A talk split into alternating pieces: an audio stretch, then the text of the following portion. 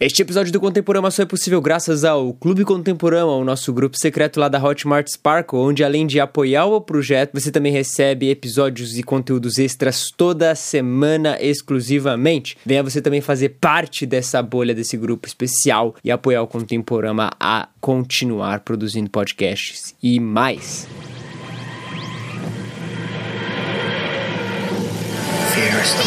Com grandes poderes, vem grandes responsabilidades.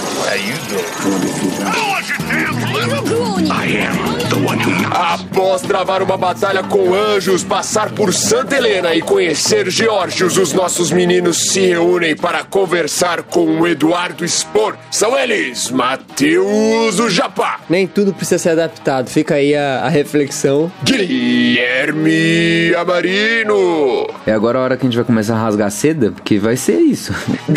Gabriel Mendes Perdão aos meus companheiros, mas eu não consigo ouvir contemporâneas. e o escritor internacionalmente conhecido best-seller de inúmeros livros, Eduardo Spor. a trilogia clássica do Star Wars é, fez muita diferença na minha vida. Você está ouvindo Contemporama.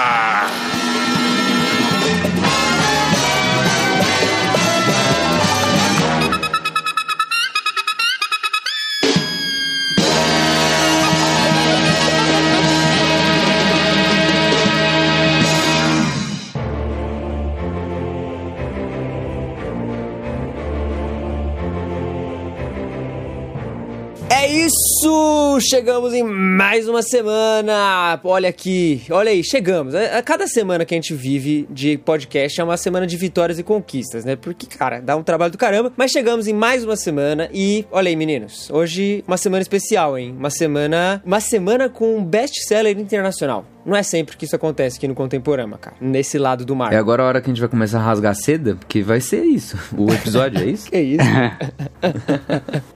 Mas a gente tá aqui para o caro amigo ouvinte que já leu aí nos títulos. Estamos aqui com um escritor que é, a gente é fã, né? A gente, a gente leu a parada, a gente gosta, tem tempo. E é uma grande honra. Eduardo Spor, que é um escritor best-seller, escreveu Batalha do Apocalipse, a trilogia dos Filhos de Éden. Tetralogia. Tetralogia. E sua última obra, O Santo Guerreiro, que aí tá se preparando para uma segunda parte a ser lançada já já, né, É, Dudu? primeiramente, pô, obrigado pelo convite. Você me chamou, senti aquele ímpeto de responder. E é isso mesmo, não, não podemos parar, né? Estamos sempre escrevendo. O próximo livro será lançado aí no segundo semestre. Vai ser bem bacana. Olha aí. Isso é um negócio muito doido, assim, de ver o Dudu escrevendo assim, porque, assim, eu vou ser sincero, eu lembro que eu conheci em 2011 por um professor na escola que tava lendo, tá ligado? E indicou. E desde então eu venho acompanhando, assim, todos os livros que eu encontrava seu na- nas livrarias, sabe? E, mano, você só melhorou, tá ligado? Chega no Santo Guerreiro, eu tava falando isso pro Gui, assim, cara, é- só melhora. Valeu, valeu. Curioso, só quero registrar assim que é curioso você ter falado isso, porque a maioria da galera me conhece pelo Jovem Nerd, né? E aí é interessante até você ter falado que conheceu na- no colégio, parece. Sim, né? sim. Por um professor e tal. É, fico surpreendido aí. Acho bacana, sinal de que também o livro acabou abarcando outras, outras pessoas, né? Na verdade, isso aí é, foi uma coisa que a gente não esperava, na verdade.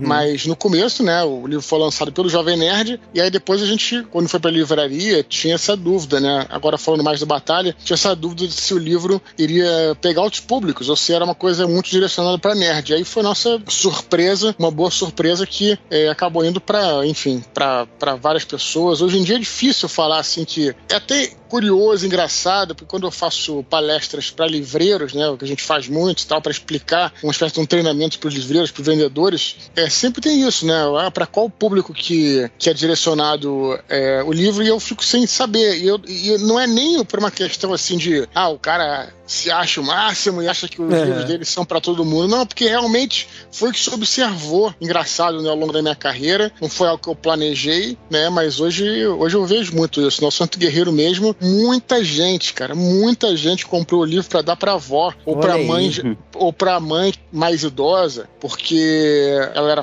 é, já fala fã, olha só. então. Já é devota de São Jorge e tal. Então foi por esse caminho aí. Eu acho da hora isso porque, assim, eu acompanho o Eduardo desde o do Jovem Nerd. Eu acompanho o Jovem Nerd há bastante tempo e tudo mais. Isso é, assim, pra mim virou rotina de semana, assim, ficar escutando os podcasts. Aí, ao lance de vocês lançarem um livro na, na Nerd Store, depois lançar ele pela Record, que é o selo da Record, que é o Verus, né? Tudo isso que aconteceu e acompanhando vocês falando sobre o livro, ó, os RPGs, depois Filhos do Éden, aí vem aquele negócio, falei, cara, que legal esse negócio de literatura brasileira fantástica, trazendo uma temática que ela não é tão comum assim, porque a temática de anjos e demônios, Uhum. dentro da literatura e literatura brasileira, é raro já. E você tem um negócio de qualidade, assim, muito massa. Aí quando, eu não lembro quando, foi algum dos, dos Nerdcasts que você comentou que estava começando a se empolgar com um romance histórico e queria re- escrever um romance histórico, né? E aí você falou, ah, eu tô pesquisando e vamos ver, acho que vai ser Império Romano. Cara, nessa fala tua eu falei, caramba, é um Bernard Cornwell, sabe? Falei, beleza, vamos que vamos. Eu gosto muito do Cornwell. E aí eu achei massa. É, é bacana mesmo, né? Quem, quem me acompanha vai vendo um pouco a timeline, né? Porque minha vida também tá registrada nos podcasts. Isso é Sim. muito doido, né? Eu tô na Eu- Podosfera aí desde, sei lá, acho que 2006, não é isso? Que foi que começou o Nerdcast? É, Quer dizer, 2006. pelo menos não sei se foi quando começou, foi quando eu gravei o primeiro. E aí, às vezes, eu escuto também, assim, os antigos e tal, e fico pensando, né? Eu lembro daquela época da minha vida tal. É muito doido mesmo, cara. É, é muito interessante. Mas em relação ao romance histórico, eu, eu sempre tive um pouco esse viés, né? O próprio Batalha do Apocalipse tinha, assim, é, embora fosse fantasia, tinha uma coisa histórica também, né? Não deixa Por causa dos eventos históricos, né? Você vai contando alguns. isso, o Anjos da Morte foi profundamente histórico, né? Falando sobre o século XX. E eu fui sentindo essa, essa necessidade natural, né? De engraçado, né, cara? Assim, porque você vê, a coisa foi se humanizando, vamos colocar dessa forma, porque o Batalha, os personagens são heróicos, assim, mas é quase que super-heróis, né? Vamos dizer dessa forma. E aí já o Filhos do Éden, o primeiro, já são anjos, também uma parada fantástica, mas um lance mais pé no chão, né? E aí, porra, Anjo da Morte é uma coisa muito muito humana mesmo, apesar de não ser humano, o Daniel. Enfim, aí tem uma quebra no Paraíso Perdido que volta a ser mais épico. E aí o, a vontade era escrever um romance histórico, porque agora, né, você, como um ser humano, você pode sofrer. Os anjos também podiam, mas, por exemplo, os anjos não precisavam comer, só pra dar um exemplo aqui bobo. É só quando estavam feridos, tinha essa regra no universo e tal. Cara, no Santo Guerreiro tem uma cena que o problema deles ele- é que eles podem morrer de fome, cara. Sim, sabe? Então, sim. assim, É. então é, é- E aí, enfim, é, eu senti essa necessidade natural de caminhando por esse lado aí do. Não é que eu não, é que eu não vá escrever fantasia, eu tenho vontade de escrever, voltar a escrever, não é por aí, né? Essa questão não.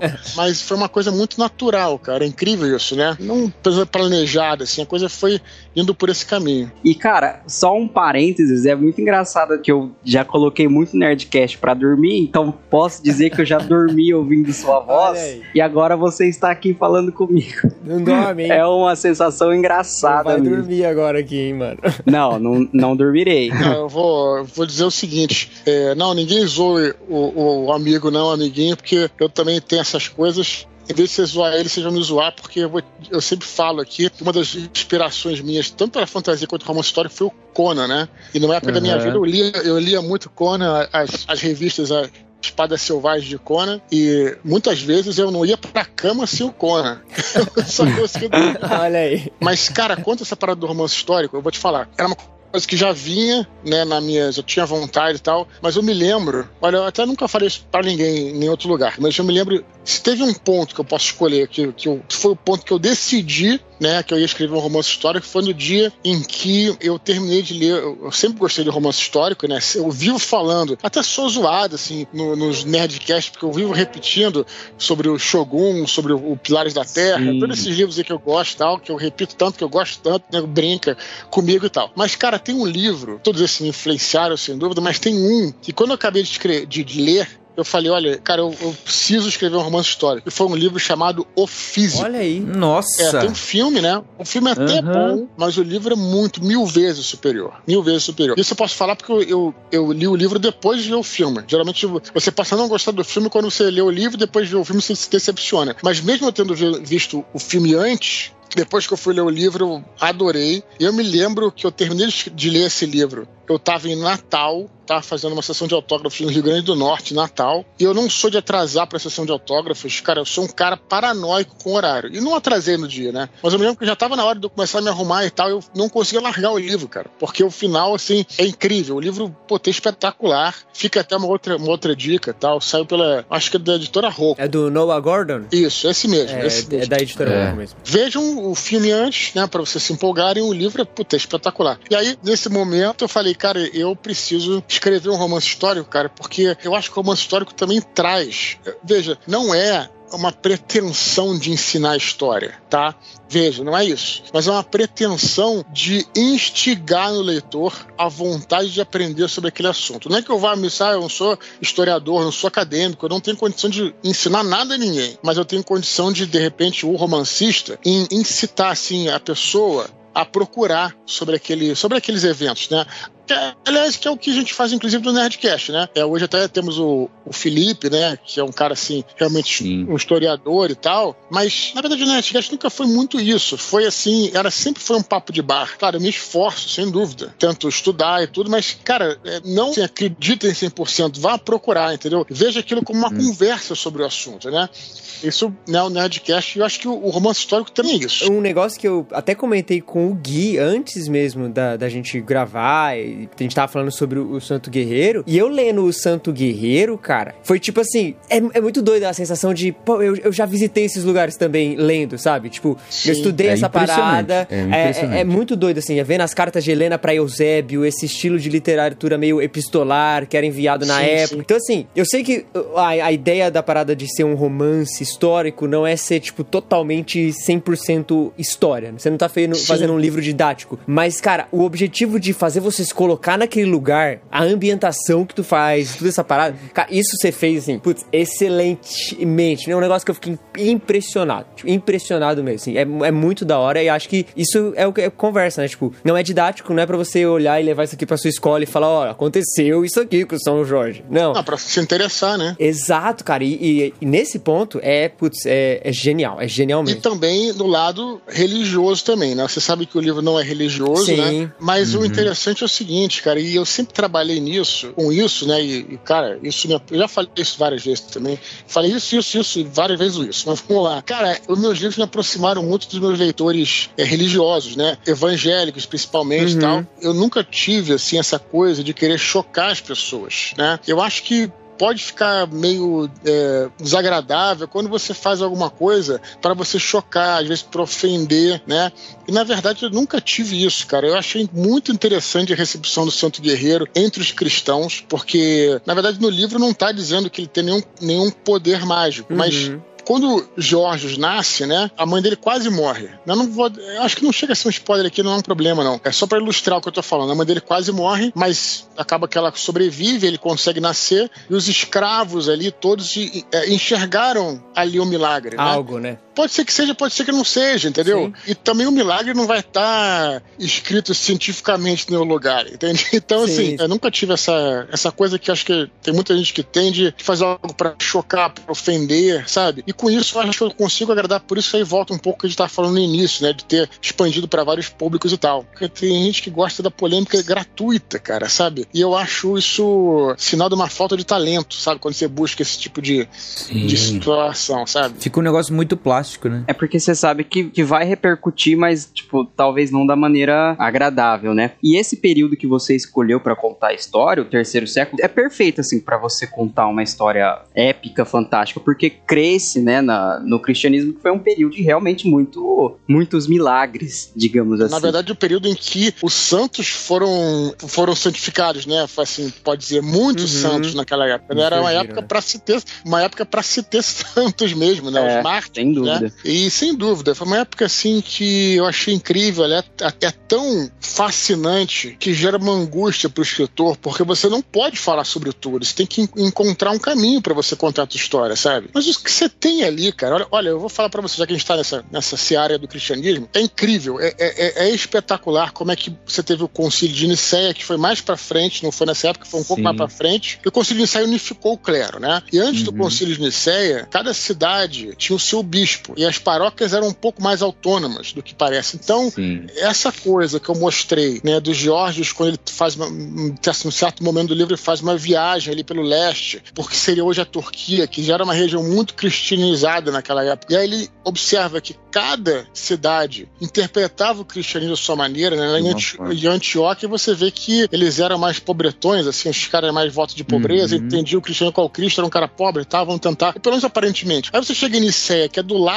da Nicomédia ali, que era próximo de onde estava o imperador, o bispo de Niceia era amigo do imperador e os caras pô, tinham muito dinheiro, eram, eram comerciantes, se vestiam bem e tal. Você tá entendendo? Então, isso aí, cara, eu, eu acho fascinante e não tô nem puxando sardinha pro meu livro, não é essa a questão, entendeu? É porque é um período incrível, cara, sabe? É, e aí você também tem os, os judeus também, porra, os, a, a, os outras seitas politeístas, pagãs, né? Enfim, é realmente uma época bem interessante para não só pro cristianismo, mas pra você contar essa É, história. é um período riquíssimo, assim, de, de história, juntamente com a produção literária e artística, né? Você vai é, estudar esse período, estudar o próprio processo de cânon bíblico, assim, que a gente estuda no seminário, as igrejas falam, assim. Você vê que tem muita coisa produzida na época que não é cânon bíblico, mas que é literatura de apoio, literatura, inclusive cristã, outros tipos de coisa, e principalmente arte. Eu tive uma, uma das aulas, assim, que mais explodiu minha cabeça foi quando um professor de história da igreja, ele trouxe, assim, artes sobre Cristo, que seriam interpretações sobre Cristo é, mais próximas de um- uma visão, é, o Cristo Pater, Sim. né? Aquele Cristo que reina sobre tudo e tudo mais, aquele Cristo que é o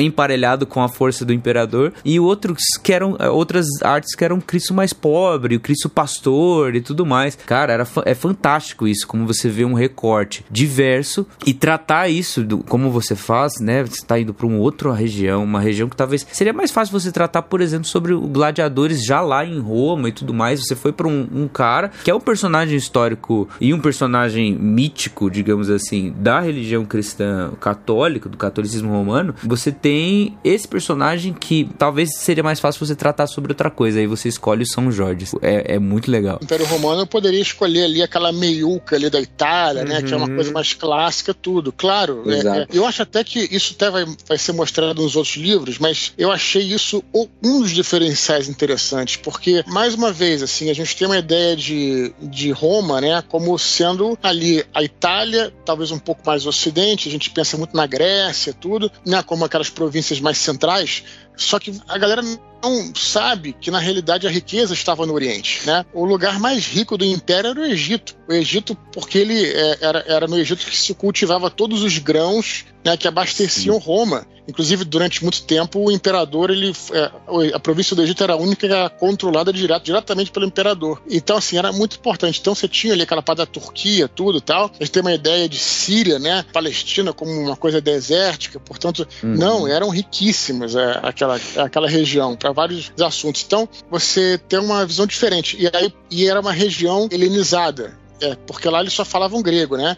Enquanto no, no oeste falava-se latim, no oriente, né, no leste se falava grego. Então, assim, e os gregos, os helencos, se achavam é, muito mais, é, vamos dizer assim, eram até, mais, eram até um pouco fanistas em relação aos latinos, tá entendendo? Então isso é interessante também no livro, né? A maneira como a Helena fala, o personagem fala lá, tá, enfim. Então, assim, é, realmente é uma coisa que, de novo, não é que eu vai ensinar nada a ninguém, mas instiga a pessoa a tentar, talvez, procurar sobre isso. É porque o aprendizado, assim, eu creio muito assim, que a dúvida, ela é tipo um motor pra você aprender coisa. Então você sendo insti- instigado, assim, pelo. Cara, eu, eu preciso descobrir isso. Eu, sou cético em relação a isso, eu preciso descobrir isso, eu preciso descobrir isso. E aí você vai é, desvelando a verdade nesse, nesse aspecto, sabe? Então, você instigar o leitor, e isso eu tô falando assim, do Santo Guerreiro, mas também do Batalha do Apocalipse. Porque tem coisas ali que estão ali, você fala assim, nossa, como é que funciona isso? Quero saber e tal. E quando a gente vai, não só pros teus livros, mas qualquer outro livro de fantasia, você entra dentro do mundo, sabe? Isso é, a gente já falou isso aqui quando a gente gravou sobre o Silmarillion, a gente já gravou isso, falou isso sobre quando a gente tá falando sobre anime e sobre jogo de videogame, jogo de RPG de videogame ou RPG de mesa. Cara, é uma construção de mundo que você entrando desse imaginário, você saindo do mundo primário, né, como o Tolkien fala, entrando nesse mundo secundário criado por um subcriador, né? Você tem algo maravilhoso, sabe? A, a desvelar da verdade, a provocar você,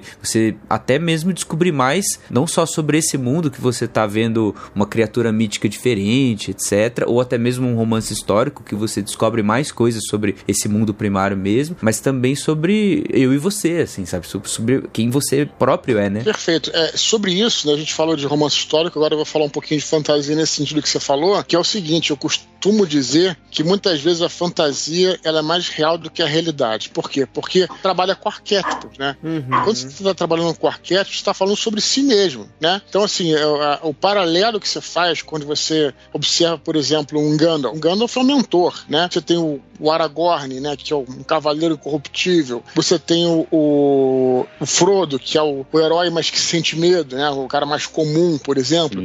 Então, todos nós somos um pouco Frodo, então, todos nós somos um pouco Gandalf, dependendo do momento da vida. Aí reside o poder da fantasia, quer dizer, não é para você ver ao pé da letra, né? Mas assim, é no sentido uhum. de que uhum. você é, se espelhe naquilo. Então a fantasia também tem esse lado interessante aí.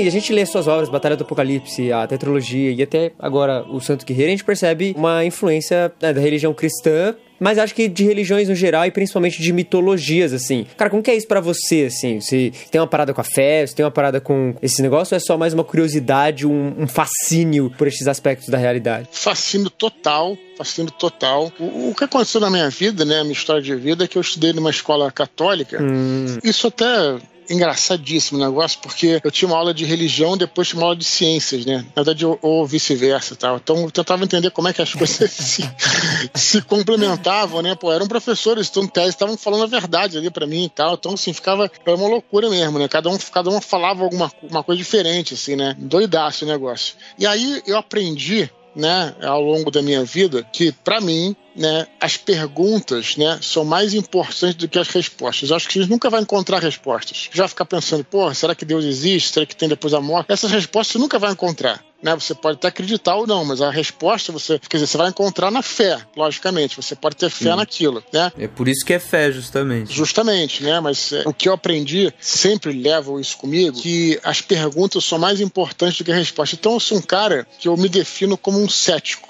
Né? E o que, que é um cético? É, essa palavra assusta, porque as pessoas falam cético que você acha que você é um ateu, um cara que uhum. materialista, um cara que não acredita em nada. Muito pelo contrário, o cético ele é o cara que se pergunta sobre tudo. Eu sou, adoro filosofia e, e, a base da filosofia é o ceticismo. Quer dizer, a filosofia começou quando as pessoas se perguntam por que, que o sol né, é, desce, por que, que a lua sobe. Então as perguntas são importantes. Então eu sempre me defini como um cara cético, aquele, que, aquele cara que faz perguntas, né? E eu até acho engraçado porque eu sou o chato da turma, né? Sempre assim, se tem um cara que é cristão, um cara que é religioso, você me perguntar, mas por quê? Por que, que você acha isso? Por que, que você não poderia ser aquilo tal? E se tem um cara que é ateu, também vai me achar um chato demais. Que eu vou falar, pô, mas tem certeza que é isso? Como é que você pode provar? Como é que você prova? Tudo. Eu sempre vou pro viés da, da filosofia, que é bem interessante, da filosofia, né? Então, essa minha relação. Justamente por ser cético, isso me abriu espaço para não ter nenhum tipo de preconceito e observar todas as fés aí, religiões, com um olhar curioso e respeitoso. Cara, eu sou fascinado é, por, pelo fenômeno religioso. Cara, eu acho muito interessante, desde, desde criança, desde pequeno, sempre gostei disso. E talvez desde que eu enxerguei né, as metáforas na Bíblia. Não estou dizendo que a Bíblia é metáfora, sim, não estou falando isso. Mas eu estou dizendo que existem, né? Você pode olhar as histórias bíblicas, sim, você aplicar aquilo, você aplicar aquilo em outras, né, na sua vida, logicamente, e em outras é, situações. Aí eu entendi isso quando eu fui ver criança o Guerra nas Estrelas e eu vi que ali na jornada de Luke era parecida com a jornada de Cristo, de certa forma, uhum. entendeu?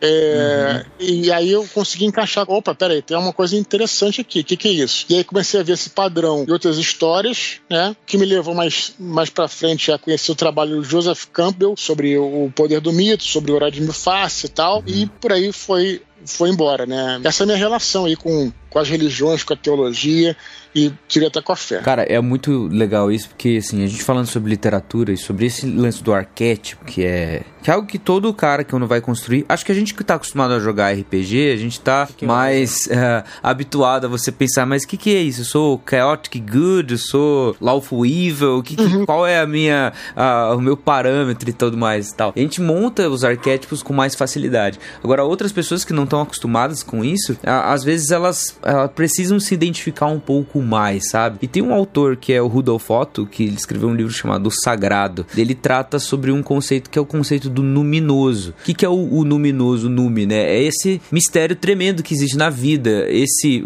emprestando aqui sua, o seu termo do Batalha do Apocalipse, é esse tecido da, da realidade que tá ou afrouxado ou, ou maior ou menor e tudo mais. E como que as civilizações meio que entendem isso, sabe? É, outros autores, tipo o Neil Gaiman, vai entrar e escrever Deuses Americanos, elaborando uma tese em cima disso também. Você tem o Joseph Campbell tratando sobre toda a jornada do herói. Eu acho que é isso a coisa mais interessante da ficção, da literatura e também da nossa jornada de exis- existência à procura dessas respostas, sabe? Você entra em explicar os arquétipos, sabe? E o curioso é que essas, essas perguntas ah, elas surgiram de forma natural. Engraçado, né? Que muita gente que tem um preconceito com religiões fala, ah, foi o maluco lá que inventou religião para controlar o povo, né? Na realidade, não é bem por aí. Né, o que acontece é que você observa né, que é, desde lá o homem de Neandertal, tá? Você vê, o cara tá, tá ali vivo e tal, etc. E aí ele morre. O sujeito morre e alguma coisa que havia ali não existe mais. E para onde foi essa coisa, né? É alguma coisa invisível, né? Você pode chamar de alma, pode chamar, pode, chamar, pode ser que sejam os átomos do cara lá, chame como quiser. Mas o fato é que alguma coisa que estava ali não está mais. Considerando que na natureza essas pessoas viviam no ambiente natural, na natureza nada se perde, cara. Tudo se transforma. Você vai lá, manda um cagadão no chão lá, esse cagadão vai virar um adubo, pô. Você tá entendendo? Exatamente. vai ver os vermes, vai fazer não sei o que e tal, cara na natureza. Então, assim, daí que veio a ideia de que desse mundo, né, que é, da- você falou ter sido da realidade e tal, desse mundo que talvez seja um mundo invisível para nós, mas que talvez é, é, essa energia, né, pode ser um plano de energia, pode ser um lugar místico, tal, etc. É importante frisar isso, porque isso veio da observação da natureza. Não foi um cara que inventou para controlar ninguém, entendeu, cara? É isso que eu acho importante ser colocado. E aí, por isso, ter sido a realidade nos livros e tal. E por isso que esse- esses conceitos estão presentes em todas as religiões, né? Em locais diferentes do mundo, né? É uma, uma tentativa de lidar com o mistério também, né? Existe um mistério na vida humana, a gente não pode negar nisso. E, e cada um vai se posicionando perante esse mistério de uma forma específica, assombrado com isso, né? Um assombro ou um, um temor, enfim.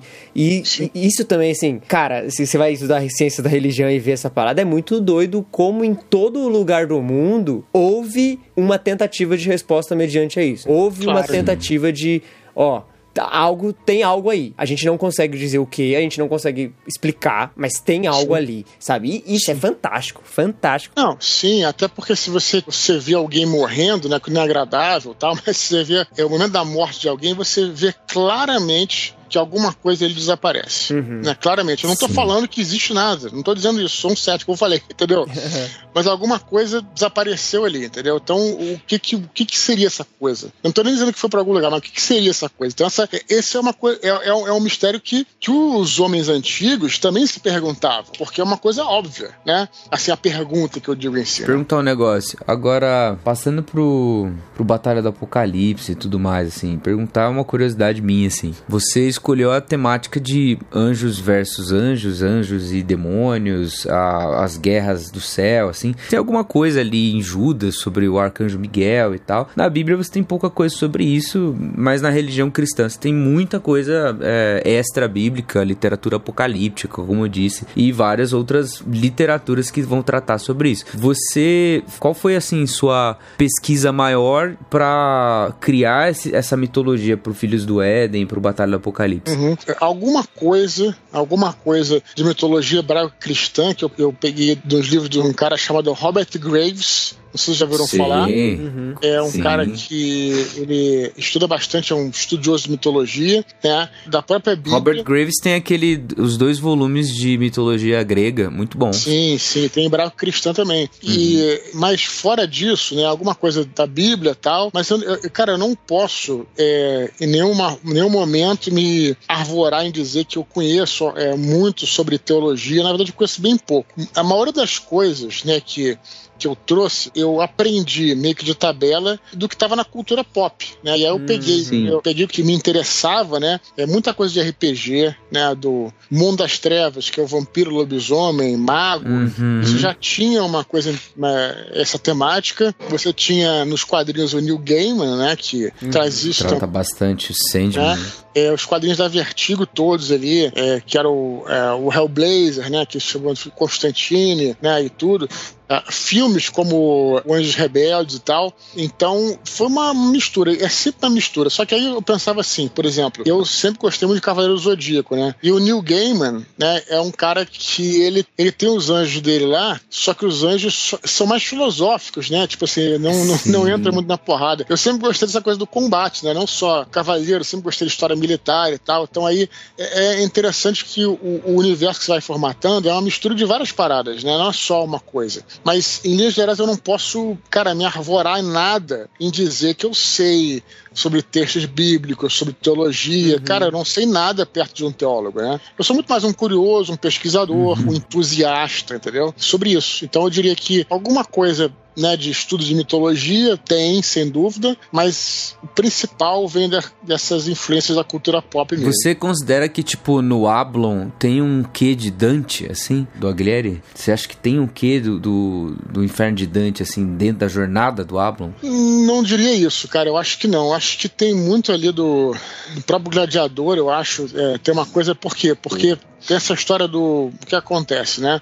É, existem vários tipos de heróis, né? Eu Não vou me estender muito, mas o arquétipo do herói ocidental é aquele herói que começa sem conhecer as coisas, né? É o caso do Harry Potter, é o caso do Rei Arthur, é o caso do Luke Skywalker. Ele começa ali como um novato sem conhecer as coisas e vai aprendendo ao longo do caminho. E tem um arquétipo do herói oriental, que eu então talvez seja o Ablon seja uma mistura de gladiador com um pouco de Musashi, né, uma coisa Nossa. do tipo, que é o herói que já é um veterano, né? Passa por uma jo- jornada semelhante, mas ele já é um veterano. Então acho que ele pega um pouco desse arquétipo do herói oriental. É, e assim como depois do Filhos do Éden, a Kyra pega o arquétipo do herói ocidental. Ela também começa sem entender nada, então é uma coisa mais, tipo, nesse sentido ocidental. Mas o Abla é um arquétipo do herói oriental, né? Que, aliás, é até curioso porque surgiu na época da... é, Depois da unificação do Japão, muitos samurais ficaram sem mestre, né? E eles acabaram Os Ronin. se tornando Ronins, né? E, vira, e, e o Ronin é, o samurai Ronin é o grande arquétipo do herói japonês hoje, né? E aí isso acabou espalhando aí por, por, por várias culturas. Então, eu diria que seria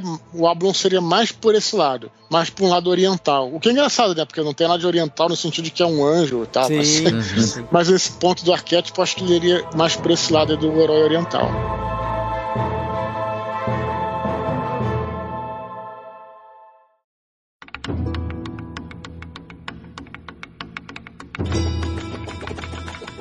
Dudu, a gente separou, a gente tem um, um grupo com os nossos queridos amigos assinantes. A gente pediu pra Maravilha. eles separar aí algumas perguntas. E aí, essa, essa vai direta do nosso grupo aqui. O Lucas Lima perguntou o seguinte: se você tem algum plano de ambientar histórias no Brasil. É, eu convido ele a ler o Filhos do Éden, Herdeiros de Atlântica, todo ambientado no Brasil. Né? É, é um livro que eu, inclusive, criei uma cidade fictícia na Serra Fluminense, na Serra aqui do Rio de Janeiro. Uma mistura de várias cidades que eu ia, né? Petrópolis, Teresópolis, Mauá, tem um pouco de Penedo ali, aquelas cidades do, da Serra da Serra Fluminense, chama-se Santa Helena, é uma cidade fictícia, mas que mistura tudo isso. Então, grande parte, eu acho que talvez 80% do livro se passe no Brasil, não só no Rio de Janeiro, depois eles pegam ali um, uma, fazem uma viagem até a Amazônia lá e tal. Eu convido ele a ler o Filho de Éden, Herdeiro de Atlântida, que eu acho que ele vai gostar bastante. Olha aí. Herdeiros de Atlântida é o volume 1, Filhos do Éden, tá, gente? Ele pergunta assim também, ó. O que surge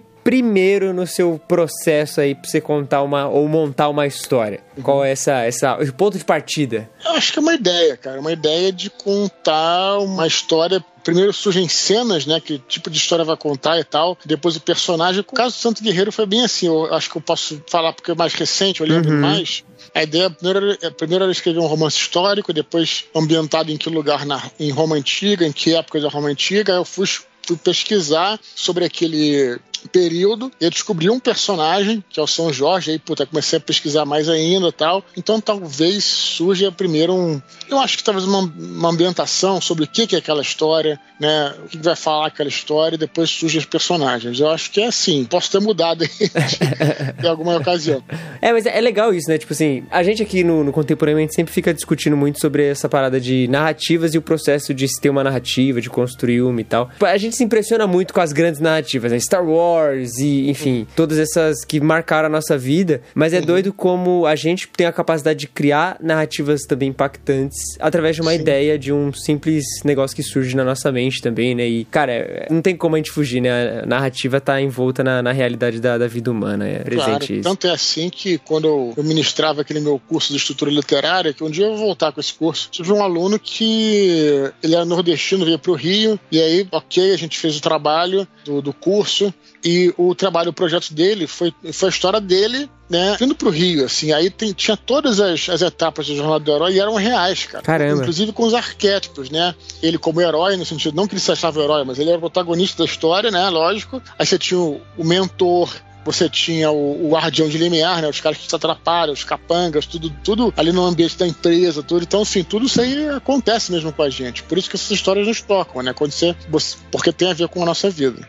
Olha aí. É engraçado como as pessoas também, desde sempre, parece que elas têm o dom de. Pega, por exemplo, sei lá, São Longuinho. É um personagem que dizem, né, que é o cara que enfiou a lança em Jesus. Só que, tipo, as informações sobre esse cara são mínimas. Só que fora disso, criou-se uma história sobre ele que é fantástica, né? O cara se converteu com as águas, tipo, ele era cego e voltou a ver com as águas de Jesus que saiu do corpo dele. Então, tipo, isso sempre acontece, né? As pessoas conseguem tirar boas histórias épicas assim de personagens que se sabe muito pouco, personagens históricos, né? Porque diga-se, né, que o cara existiu, o que enfiou a lança lá existiu, é uma pessoa de verdade. Só que não tem nome, não tem backstory e tal, e hoje em dia ele tem tudo isso, né? As pessoas inclusive rezam pra ele como um santo de verdade. No caso, realmente, do, do Longino, né? Que acho que era o nome dele lá, É. não tem realmente. Né? Você tem um. Dizendo que ele era um, um soldado, talvez um centurião que estava guardando ali e tal. Né? Diferente da vida de Cristo, que aí você tem muita, muita, muita coisa, né? Mas realmente nesse caso aí é, é pontual mesmo. E como que é isso pra você, tipo, no Santo Guerreiro?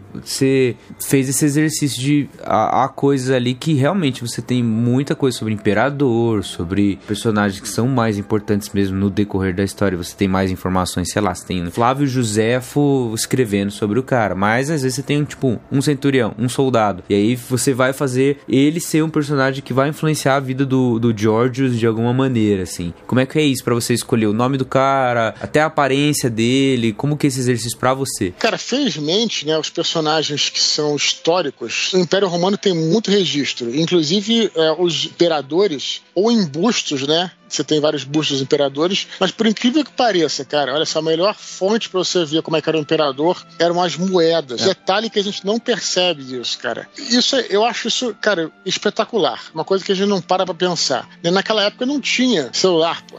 tinha os meios de comunicação. Tá? Então, como é que você fazia uma notícia correr pelo Império? Né? Tinha que ser alguma coisa que tivesse na mão do povo, né, cara? Então, o que, que um governante fazia assim que ele era pro- proclamado? Primeira coisa era ele começava a cunhar moedas com o seu nome né, e com uma imagem dele, né, porque ele sabia que aquilo dinheiro ia passar de mão em mão. O cara olha, a Aurelianos, né, Dioclecianos, a cara do cara tal. Então, assim, Cleópatra, tem uma, uma moeda da Cleópatra que até descobri recentemente, foi até engraçado, que, ah, como é que ela era feia, tal, tinha o nariz feio, tudo. Enfim, virou uma polêmica e tal. Então, até vou fazer uma palestra em breve com o Solano, né, a gente, a gente tinha uma palestra que era criação de mundos, agora a palestra é criação e recriação de mundos, porque a gente já falando só de fantasia, como também de romance histórico. E o romance Que histórico, você, você recria isso, né? Você pega lá o personagem, né? Que, porra, o Diocleciano, que você tem ali é, as ações que ele fez, né? Mas como é que era a personalidade desse sujeito? Aí você tem que pensar, pô, mas ele matou cristão pra caramba. Então é um cara maléfico, assim. Por outro lado, antes de ele matar os cristãos, ele consultou o oráculo de Delfos, né, cara? Então, assim, por que ele consultou? Talvez ele tivesse alguma dúvida, né, sobre o que ele estava fazendo. Quem pressionou ele a fazer isso? Quais são as circunstâncias da época? De forma alguma, uma justificativa. Não estou falando por esse lado. Aí você usa esses indícios para reconstruir a personalidade do sujeito. Eu vejo Diocleciano, e eu acho que Constantino também, como um cara assim que acendia uma vela para Deus, outra para o diabo. Ele tinha que estar no meio ali do né, negociar com negociar com várias pessoas uhum. e tal para poder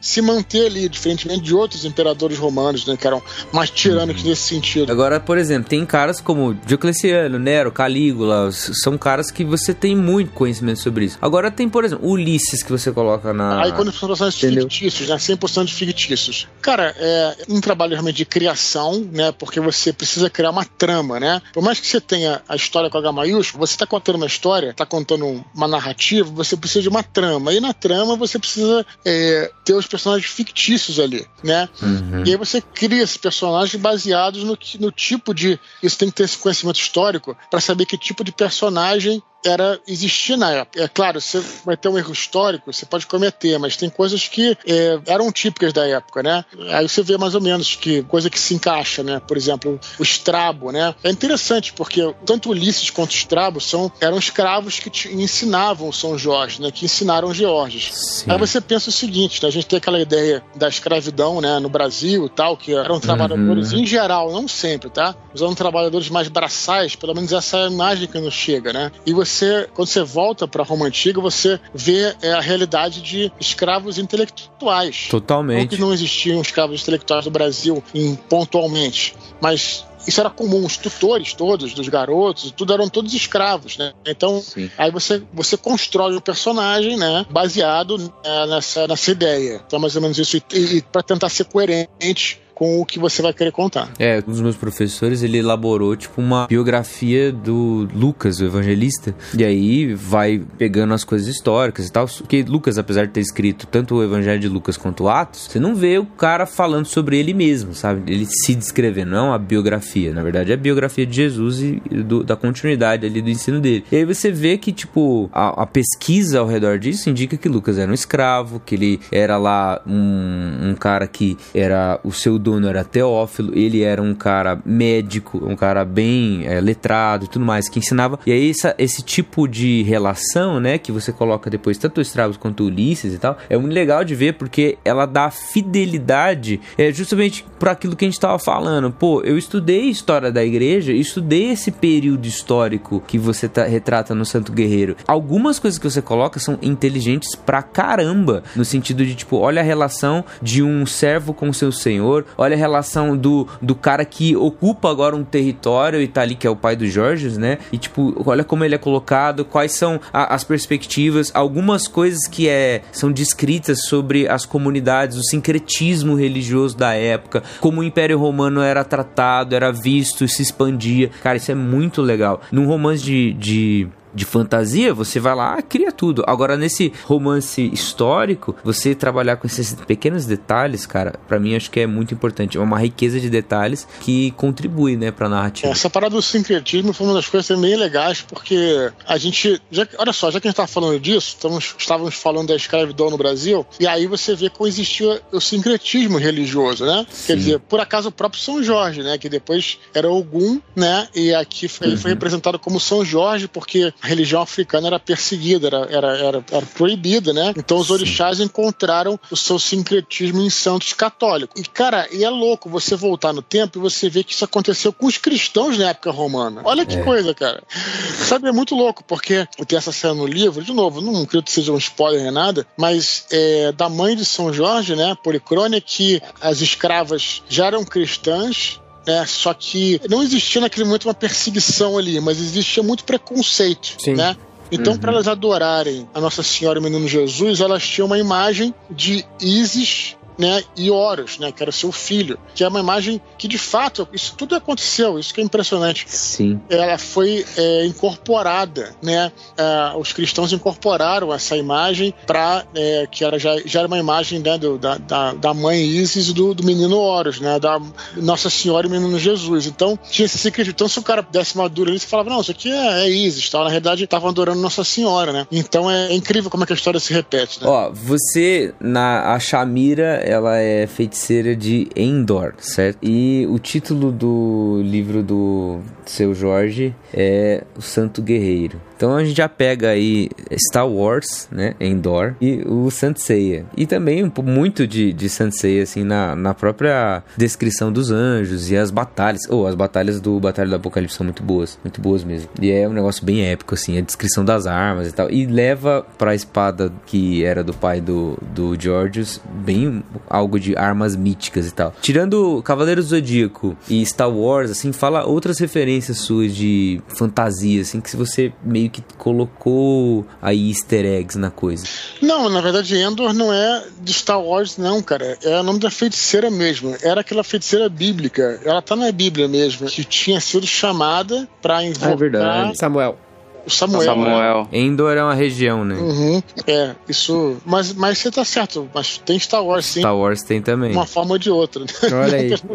Não por esse nome, cara. Poxa, cara, se a gente for ficar pensando aqui em, em, em É. referência, a gente vai longe, né? Eu acho que assim, dá pra fazer uma pergunta aqui. É um negócio que a gente fala sempre aqui sobre as narrativas que envolveram a gente e moldaram a gente, assim. E aí acho que, ao invés de a gente procurar várias, Dudu, se você for falar uma narrativa que você fala, cara, essa aqui, ela, ela me impactou, ela me toca, ela, ela mexe comigo, eu sempre volto pra reler. É, qual seria essa narrativa? Você tem uma narrativa assim? Sem querer estudar uma olhada, né? Já que você falou que tem que escolher uma, é realmente a trilogia clássica do Star Wars é, fez muita diferença na minha vida.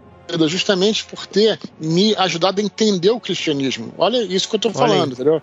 Porque foi o que eu te falei. Eu era pequeno, era criança, eu tinha essas aulas no colégio. Que eu achava chatíssimas as aulas de religião. Eu não por que, que eu achava chato? Porque o professor era chato também. Mas eu não entendia, cara. Não me conectava com aquele sujeito que vivia lá numa região distante há dois mil anos atrás. Eu não entendia nada. E aí, quando eu comecei, quando eu vi Guerra nas Estrelas, eu enxerguei as etapas de Cristo ali, eu falei, puta, tá tudo conectado, cara, sabe? Tipo, tem a ver a parada, entendeu? Então acho que talvez poderia escolher essa, né? Que, apesar de que, pelo menos aí no campo cinematográfico, né? Escolheria essa. Cara, na literatura tem tanta coisa, né? Os primeiros livros que eu li foram livros de Sherlock Holmes, né? Depois teve é, os livros. é, vocês falam muito do, de Tolkien, né? Pelo que você estava falando aí. Mas o Senhor dos Anéis eu só li depois de. Eu tinha 17 anos. Eu tentei ler o Senhor dos Anéis aos 13 e eu não consegui, eu me lembro disso. Mas aí o que me salvou foi porque eu acabei indo para um. Eu já jogava RPG e tinha uma série chamada Crônicas de Dragonlance, que é uma série de fantasia, Certo. né? Tava ligada com o mundo que- em que a gente jogava no RPG. Chama-se Dragonlance. Então, começou a ler esses livros, cara. E foi incrível, porque a gente lia e a gente jogava nos mesmos lugares que estavam aparecendo no livro, o RPG, entendeu? Olha aí. E aquilo, aquilo foi uma das coisas que me ajudou também a adorar a literatura, cara, sabe? Tipo. Então tem muita coisa de fantasia. Depois veio Lovecraft, que eu gosto pra caramba, né? E depois os romances históricos. Stephen King também, é um cara que eu acho que escreve muito bem, sabe? Então tem tanta coisa aí, se for pensar, que a gente vai longe aí. Mas em termos assim de conteúdos, eu falaria sobre o filme Anjos Rebeldes, falaria sobre os quadrinhos da Vertigo, falaria sobre o Cavaleiro do Zodíaco, em termos de conteúdo, né? Não de forma necessariamente de, de escrever. Ó, no nosso podcast de Cavaleiros do Zodíaco, então, a gente tem que chamar o Dudu, hein, mano?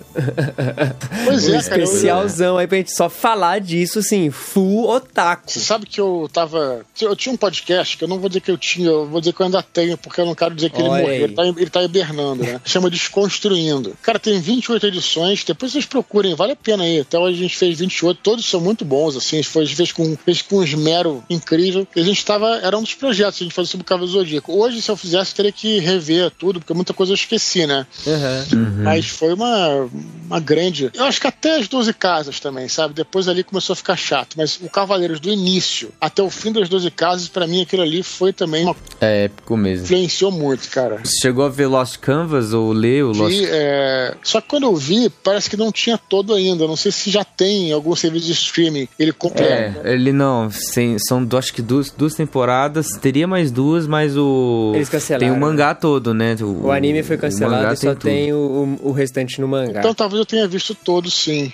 Eu me lembro que ficou uma coisa de que parou no meio, né? Então você tá falando que realmente. Então talvez tenha visto todos disponíveis, né? É. muito legal. É engraçado ver. O Lost Canvas é bacana porque você vê o Cavaleiro Zodíaco bem feito, né? É. Porque eu vou dizer, é, a gente não tinha problema nenhum com isso. Pra gente era o máximo. Nossa, era muito legal, cara. Ver à tarde assim, manchete. Irretocável. Mas se você for ver hoje os primeiros é, episódios antigos e tal, é tosco demais, cara. Assim, tipo, sabe? Se, for ver, se você for ver com um olhar crítico. A gente não consegue ver com olhar crítico porque a gente tem uma memória emocional. Mas ele é mal feito, entendeu? Tipo, bem feito pra época, tá? Mas assim, e você vê o Lost Canvas, que é uma produção de desenho foda, você sabe, tipo, é, é, até gerou um impacto, né? É, é. Ele envelheceu mal, né? Infelizmente. Mas, cara, a história é épica Até demais. nos toque emocionalmente, não tem, sempre tocará, né? É.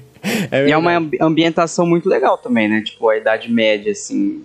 No Lost Canvas. né? É, no Lost É Canvas. 1600 e pouco, né? Uma coisa assim, né? A última pergunta, vou só fazer aqui. O Luiz Henrique colocou assim: faço jornalismo, eu gosto de literatura fantástica. E no jornalismo, eu acho a estrutura de crônicas e do jornalismo literário o ponto alto de se contar a história. Aí ele quer saber, você, como um escritor de ficção, você acha que pode existir uma proximidade de construção de ficção com o jornalismo literário que lida com os fatos? Cara, muitos escritores são jornalistas, né?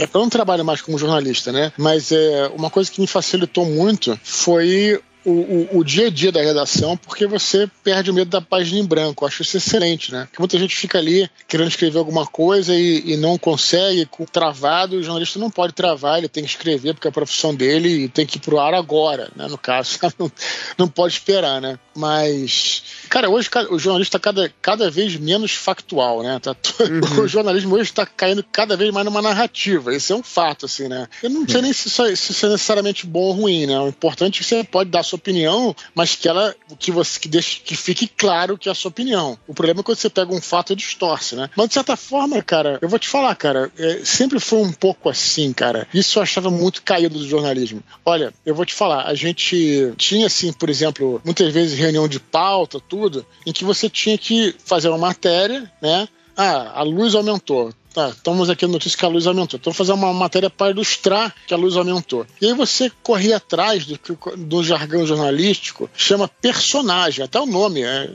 personagem, né? Você chegava na casa de alguém, ah, aquele cara quer filmar tal. E aí tu chegava, tem um amigo meu que foi personagem de uma. Até de uma matéria dessa, de negócio de luz e tal. O cara chegava na casa, tava, tava no computador, e a repórter falou: ah, então liga aí o, o ar-condicionado, liga aí a televisão, liga não sei o quê. Ele não tava ligado, mas era pra criar uma história, entendeu, cara? Então isso, o jornalismo tem muito disso, né? A galera não pode se enganar muito em relação ao jornalismo. Então, sem dúvida, né? Pode haver assim, você tem que. Né, não deixa de ser uma maneira de você contar uma história, né? Sim. Eu acho que a profissão ajuda muito a quem se pretende escrever. Olha aí, Gabi, você tem que voltar pra, pra, pro jornalismo, mano. Pra você voltar a escrever, pô. Ó, campanha Gabriel volte para o jornalismo. Mas depois que o Dudu falou, melhor não, né? Acho que sem chance. Não, vai te ajudar bastante. Eu, eu, eu agradeço muito, agradeço muito, porque, como eu disse, cara, o que eu aprendi, o jornalista escreve todo dia, cara, sabe? Sim. Pelo menos o jornalista de redação, né? Como eu era, né? Eu sempre fui mais redator. Depois eu fui editor, eu sempre fui, eu sempre fui péssimo repórter. Sempre fui assim, medíocre como repórter. Então eu ficava na redação. Por que medíocre? Porque eu sou um cara muito tímido. Apesar de eu estar falando com vocês aqui agora tal, eu nunca fui um cara que. Eu não gosto de incomodar as pessoas, entendeu, cara? E o repórter, ele tem que ser, tem que fuçar as coisas. Tem que ser um Tem cara que que ser entrão, né? tem que ser entrão. Eu não sou desse. Eu não, então sempre fui um repórter medíocre. E aí, como redator, você escreve todo dia. Cara, eu acho isso aí de um excelente, cara. Maravilhoso. É o que todo mundo fala, né? Pra escrever, você tem que escrever todo dia. Então, Sim, claro, sem sombra de dúvida. É, nos dois anos e meio, assim, o que eu posso dizer que contribuiu muito pra mim é a questão de, de gramática, é, regra, assim, pra, pra. Nossa, as regras, assim, porque quando você tá no colegial, você vai escrever uma redação, eles reforçam algumas coisas, mas não, tipo assim, você não vai reprovar por isso. Agora, na faculdade, tipo, o que é aquilo, tipo, você depende disso. Coisa fica um pouco mais incisiva. Então, nesses dois anos eu aprendi muito, tipo, ao ponto de ficar encanado às vezes com algumas coisas na hora da escrita e tal. Mas, nossa, isso realmente vale muito a pena para quem quer escrever mesmo. Ô Dudu, você por ser jornalista e ter essa familiaridade com a escrita e tudo mais, você é o cara que se autocorrige bastante assim quando você tá num processo de escrita ou você deixa bastante para revisão depois? Eu tento fazer o meu melhor. Claro que escapa, né? Ninguém é perfeito mas eu tento fazer o meu melhor, cara. É deixar o texto mais limpo possível, sabe? E por isso que eu reescrevo várias vezes meus livros, né? A gente tem que ter essa esse cuidado, sabe, cara? Uhum. É, eu vejo até gente falando que, ah, eu escrevo o livro, eu sequer reviso. Tem gente que fala, cara, eu acho isso. se você for um gênio da literatura, tudo bem. Mas se for um mero mortal, né, como nós, você tem que revisar, cara. Acho que você tem que revisar, reler. Eu faço isso, cara, não é brincadeira, não, cara. Eu acho que dezenas de vezes, cara. Cada livro meu tem uns 10 versões, sabe? Que eu vou escrevendo, eu vou relendo, eu vou revisando, eu vou, re, vou reimprimindo para ler no papel, sabe? Eu tento ser, e claro que passa erro, lógico. E aí vai a revisora e, e corrige, mas eu tento, tento fazer o meu melhor. Uhum. É, e tem também aquele, aquele jeito de você achar. Por exemplo, você tá escrevendo uma batalha, você tá escrevendo um, um, um personagem ou uma cena, assim, e você tem que encontrar as melhores palavras palavras para você convencer a pessoa que tá lendo de que aquilo é realmente importante, que aquilo que é, é épico e tal. Então, às vezes até assim, você tá botando lá, ah, tô num fluxo aqui criativo, vou acordar e escrever. Muitas vezes aquilo lá é legal porque é uma boa ideia, mas você trabalhar com a minuciosidade das palavras, assim, reorganizá-las e fazer. Eu sou compositor também, né? Então, na música a gente faz isso muito, assim, escreve um verso e às vezes não, o verso ele sai bom, mas seria legal se eu colocasse essa nota ao invés daqui para lá,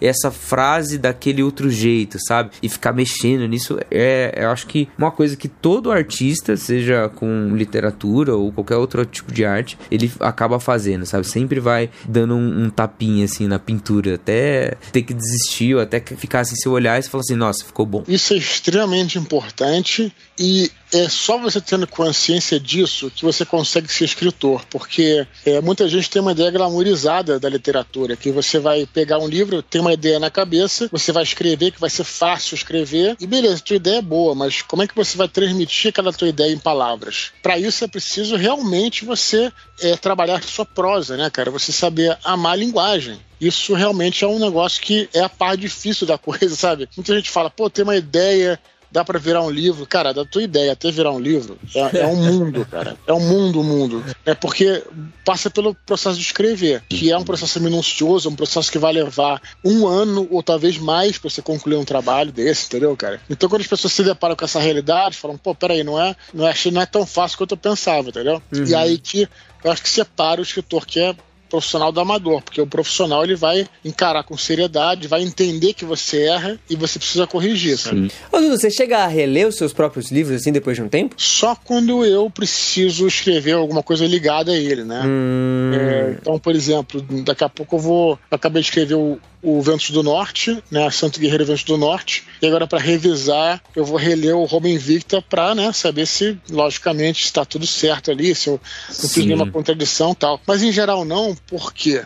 porque eu releio ele várias vezes ao longo do processo de escrita. Você tá entendendo? Uhum. Primo muita coisa para reler, então obviamente que é mais difícil, né? Porque você já, já leu tantas vezes aquilo. Já fica com uma overdose do livro. Você já. até nem consegue muito bem digerir aquele negócio. Entendi, entendeu, entendi. Então. Daqui, daqui uns anos você vai dar uma uma esquecida de algumas coisas e você dá uma. É, outro dia eu peguei aqui o Batalha, que já é o meu livro mais antigo, né? Publicado, uhum. e eu peguei para dar uma lida nele, um trecho de brincadeira, na verdade, tava na estante, eu li, né? Pra eu ler, assim, na versão portuguesa, né? De português de Portugal, que também modifica um pouco, né? Uhum. E tu, aí você consegue olhar com esse olhar assim, quem foi esse? Olhar como se fosse outra pessoa que escreveu, sabe? É interessante que isso. Que legal, que legal. Nossa, deve ser um exercício engraçado mesmo. Tipo, você se vê dublado, né? É, curioso, curioso, sem dúvida. Cara, eu não, não consigo ouvir, assim, perdão aos meus companheiros, mas eu não consigo ouvir contemporâneo, assim. Ou quando eu tô ouvindo, tipo assim, eu começo a falar, eu passo pra frente. Porque, cara, pra mim é, é doloroso revisitar o que você fez, porque eu tenho meio que a versão, assim. Que isso, pô. A, a minha voz. Que isso. Eu até falei no grupo lá, tipo, Eu quero ouvir muito episódio de Harry Potter, mas eu falo demais e, cara, sem chance. Você é um doutor em Harry Potter. Pô. Tem que tomar cuidado que existe um nome pra isso, é a chamada Síndrome do Impostor. Olha aí. É, lá. Tem um, tem um nome pra isso, cara. E tem muita gente que é, é vítima dessa síndrome, inclusive o próprio Neil Gaiman. Olha já aí. declarou que é, é vítima dessa síndrome do. Vê se não é isso, vê se não é isso que tá te impedindo. Na realidade, se isso não tá te impedindo de trabalhar, né? Seria um problema se tivesse te impedido de, de Ah, gravar o negócio, né? Ô, falando sobre dublagem, eu vou pegar um- esse gancho. E aí, você olhando pra a tetralogia, ou até mesmo o Santo Guerreiro, é, você pensa algo de possibilidade pra adaptações em outras mídias? Por exemplo, se decidirem te acessar pra fazer uma série do Batalha do Apocalipse, ou então uma animação. E aí, qual é a tua visão sobre isso, assim? Por que, que eu falo isso? Porque a gente fez um podcast sobre Patrick Rothfuss no Nome do Vento, né? E o Patrick Rothfuss, ele fala assim, ah, se adaptarem e tal, eu vou considerar que é alguma outra coisa, que é ah, alguém que baseou uma história na minha e não tem tanta continuidade ou compromisso com a adaptação. Qual a tua visão, caso um dia existir a, a Batalha do Apocalipse adaptado aí pra, sei lá, um streaming, não sei. Eu acho que seria mais interessante se tivesse uma outra história original, sabe, cara? Porque, eu não sei, adapta- as adaptações elas sempre perdem muito em relação ao livro, né, cara? A mídia literária ela tá ali e o livro ele sempre é melhor. Porque você tem o resultado baseado no cada, no cada leitor acha daquilo, entendeu, cara? Então acho que, não sei, talvez fosse um pouco frustrante, como muitas, sei lá, como muita, muitos filmes me frustraram. Talvez seja mais interessante fazer uma história original, né? No universo dos anjos, da tetralogia, você tá entendendo? Talvez fosse mais interessante assim, né? Eu, eu penso, pelo menos.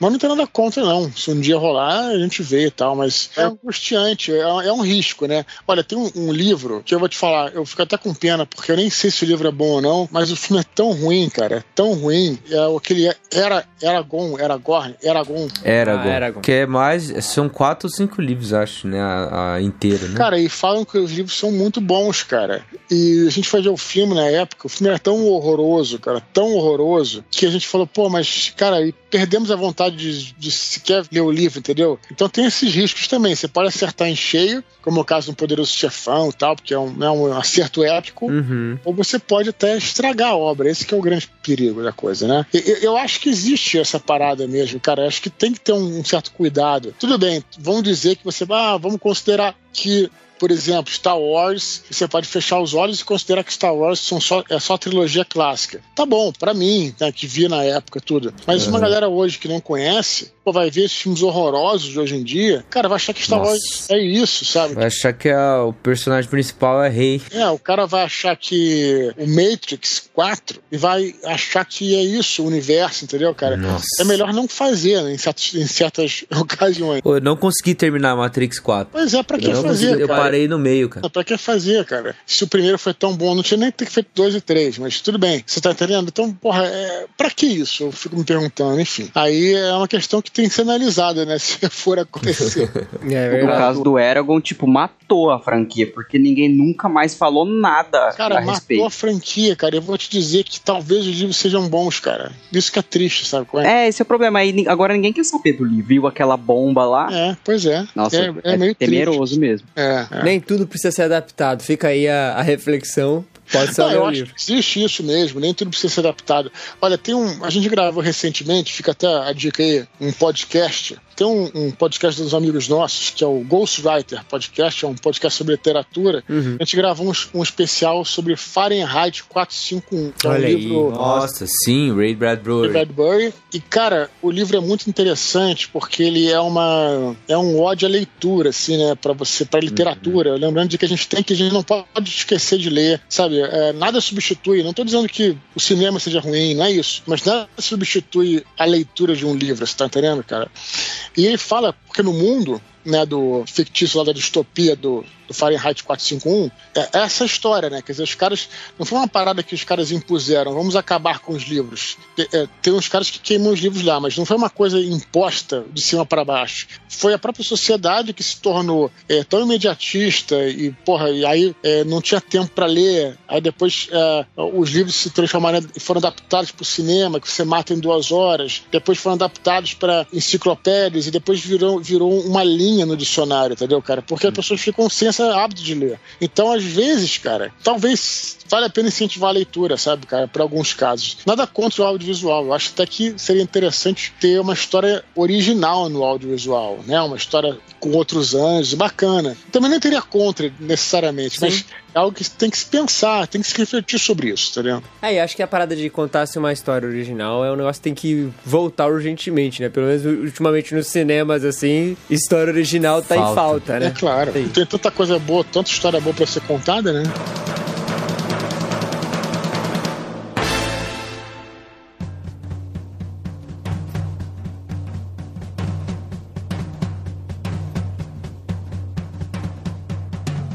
Caminhando para o final, a gente tem, tem um anúncio que nesse mês específico a gente vai estar sorteando dois livros do Santo Guerreiro. Olha aí, Opa, para os legal. nossos queridos ouvintes. Posso participar? Não.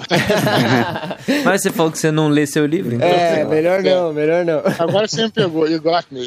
Um dos, dos exemplares a gente vai sortear para o nosso grupo de assinantes, lá o Clube Contemporâneo. Então você aí, amigo assinante, fazendo parte, um desses livros vai ser sorteado no grupo, tá bom? E o outro volume é sorteado para todos. Então a gente vai estar tá publicando nas redes sociais aí os informativos sobre o sorteio, vai estar tá trocando ideia para que vocês possam também ter a obra, ler a obra e mano, mandar uma mensagem lá pro Dudu lá agradecendo, porque cara, o Santo Guerreiro tá chegando, hein? O Vento do Norte tá chegando e cara, a gente tava comentando, a gente achou muito da hora você ter mantido a, a parada da capa assim, só ter mudado a, a cor. Nossa, ficou muito... Pô, eu achei aquele azul mais bonito que a primeira até sabe? É, eu, eu prefiro mais azul do que outras cores, então sou tendo esse uso pra ficou, isso. Ficou muito bom, ficou muito bom. Como que tá, cara, essa empolgação aí pro, pro Vento do Norte? O, o Santo Guerreiro, assim, ele é, é o que? Uma trilogia? que você pretende fazer? É, uma trilogia, é isso mesmo. Na verdade, é um livro, é, era pra ser um livro único, cara, esse foi o lance, mas oh, acabou que ficou tão, a história ficou longa e realmente tive que dividir. Uhum. E quando eu dividi, boas coisas aconteceram, cara, porque quando eu, eu me forçou a criar três arcos e muitos personagens que eram coadjuvantes se tornaram personagens mais, mais fortes, né? Por exemplo, nesse segundo, sem dar nenhum spoiler, um personagem que era, era um vilão coadjuvante se tornou o grande vilão do segundo porque uhum. ele estava diluído na história. E aí, quando eu fechei um arco, três arcos, o segundo arco teve um vilão, né? Um, vamos dizer assim, um, um antagonista e tal. Então, tive excelente. Então, vão ser três, né? É o Roma Invicta, né? O Ventos do Norte e o Império do Leste. E o lance é que cada um vai poder ser lido, né? Claro que você já leu o primeiro, você não vai ter problema nenhum. Mas quem quiser pegar o segundo para ler, pode pegar até sem ler o Olha anterior, aí. entendeu? Porque o que acontece é que o narrador muda, né? No primeiro é Helena, depois o Eusébio, que passa Sim. a narrar a história, mandando as cartas pro imperador. Então ele retoma tudo. Ah, eu sei que o senhor não teve tempo de ler, que tá na guerra tal, tô fazendo um resumo do outro para continuar aqui a história da partida aqui. Então vai ser por esse lado. Então, Caramba. Então, quem quiser, né, o cara vai dar um presente pro cara. Isso, é, isso é importante, porque às vezes o cara chega no, na livraria, puta, ele quer comprar um livro, acha foda, mas não tem o primeiro, sabe? Tipo, não, aqui tem, e, e, e o terceiro vai ser o martírio dele, né? Então, porra, pra quem quer conhecer a história mesmo, de como é que ele morreu e foi martirizado, só o terceiro, né? Enfim, aí tá, tá isso, tá, tá, tá, tô bem empolgado, cara, tá bem maneiro. Já acabei de escrever, mas não acabei. Que é o famoso acabei, mas ainda falta. Porque é, já, já, acabei de escrever, já acabei de escrever, mas tem todas as revisões agora. Sim. Que é algo que demora também. Que massa. Que massa mesmo. A gente nem acabou falando, né? O Dudu foi pra Terra Santa, foi pra Jerusalém, visitou vários lugares por ó, lá. Vou te falar o seguinte, já que vocês estão falando aí, eu até me convido a voltar aqui, então, quando eu lançar o segundo, a gente, pode falar, sobre, a gente pode falar sobre tudo isso. Só sobre a ambientação massa, do, da viagem que você fez. Fechou é muito. massa. Viagem, a gente pode falar sobre o exército romano, Aí fica aí até uma. Eu tô me convidando a voltar. Massa. Falou que não, não era entrão, ó. eu Acho que você. Não, O aí eu estou entre amigos, é diferente. É boa, Aí boa. sim, Já fica, sim. fica agendado aí pra quando sair, então, o Vento do Norte. Dudu, brigadão, cara, pelo papo. Se você quiser deixar suas redes sociais aí pra galera te encontrar pelas interwebs, fica à vontade. Ah, sim, nas redes sociais vocês me encontram procurando ou por Eduardo Spor ou por Dudu Spor, dependendo da rede, no, no Instagram do Spor, é, no YouTube Dudu Spor e Eduardo Spor é no, no Twitter, no Facebook. Mas tem meu site, né, que é eduardospor.com.br, lá que você pode encontrar tudo, se você quiser. Enfim, fica aí a. E tem o jabá. grupo, o grupo no Telegram, hein? Tem também. Lá é Mini Spor. pods aí, cara. Que, que negócio incrível. É muito bom, é muito bom. Você quer aprender a escrever, ouvir o escritor falando sobre várias coisas de, de escrita e personagem, diálogo, tudo, entra lá nesse grupo Telegram. Tá tudo aí também na descrição. É isso. Valeu, galera. Obrigado pela, pelo convite aí.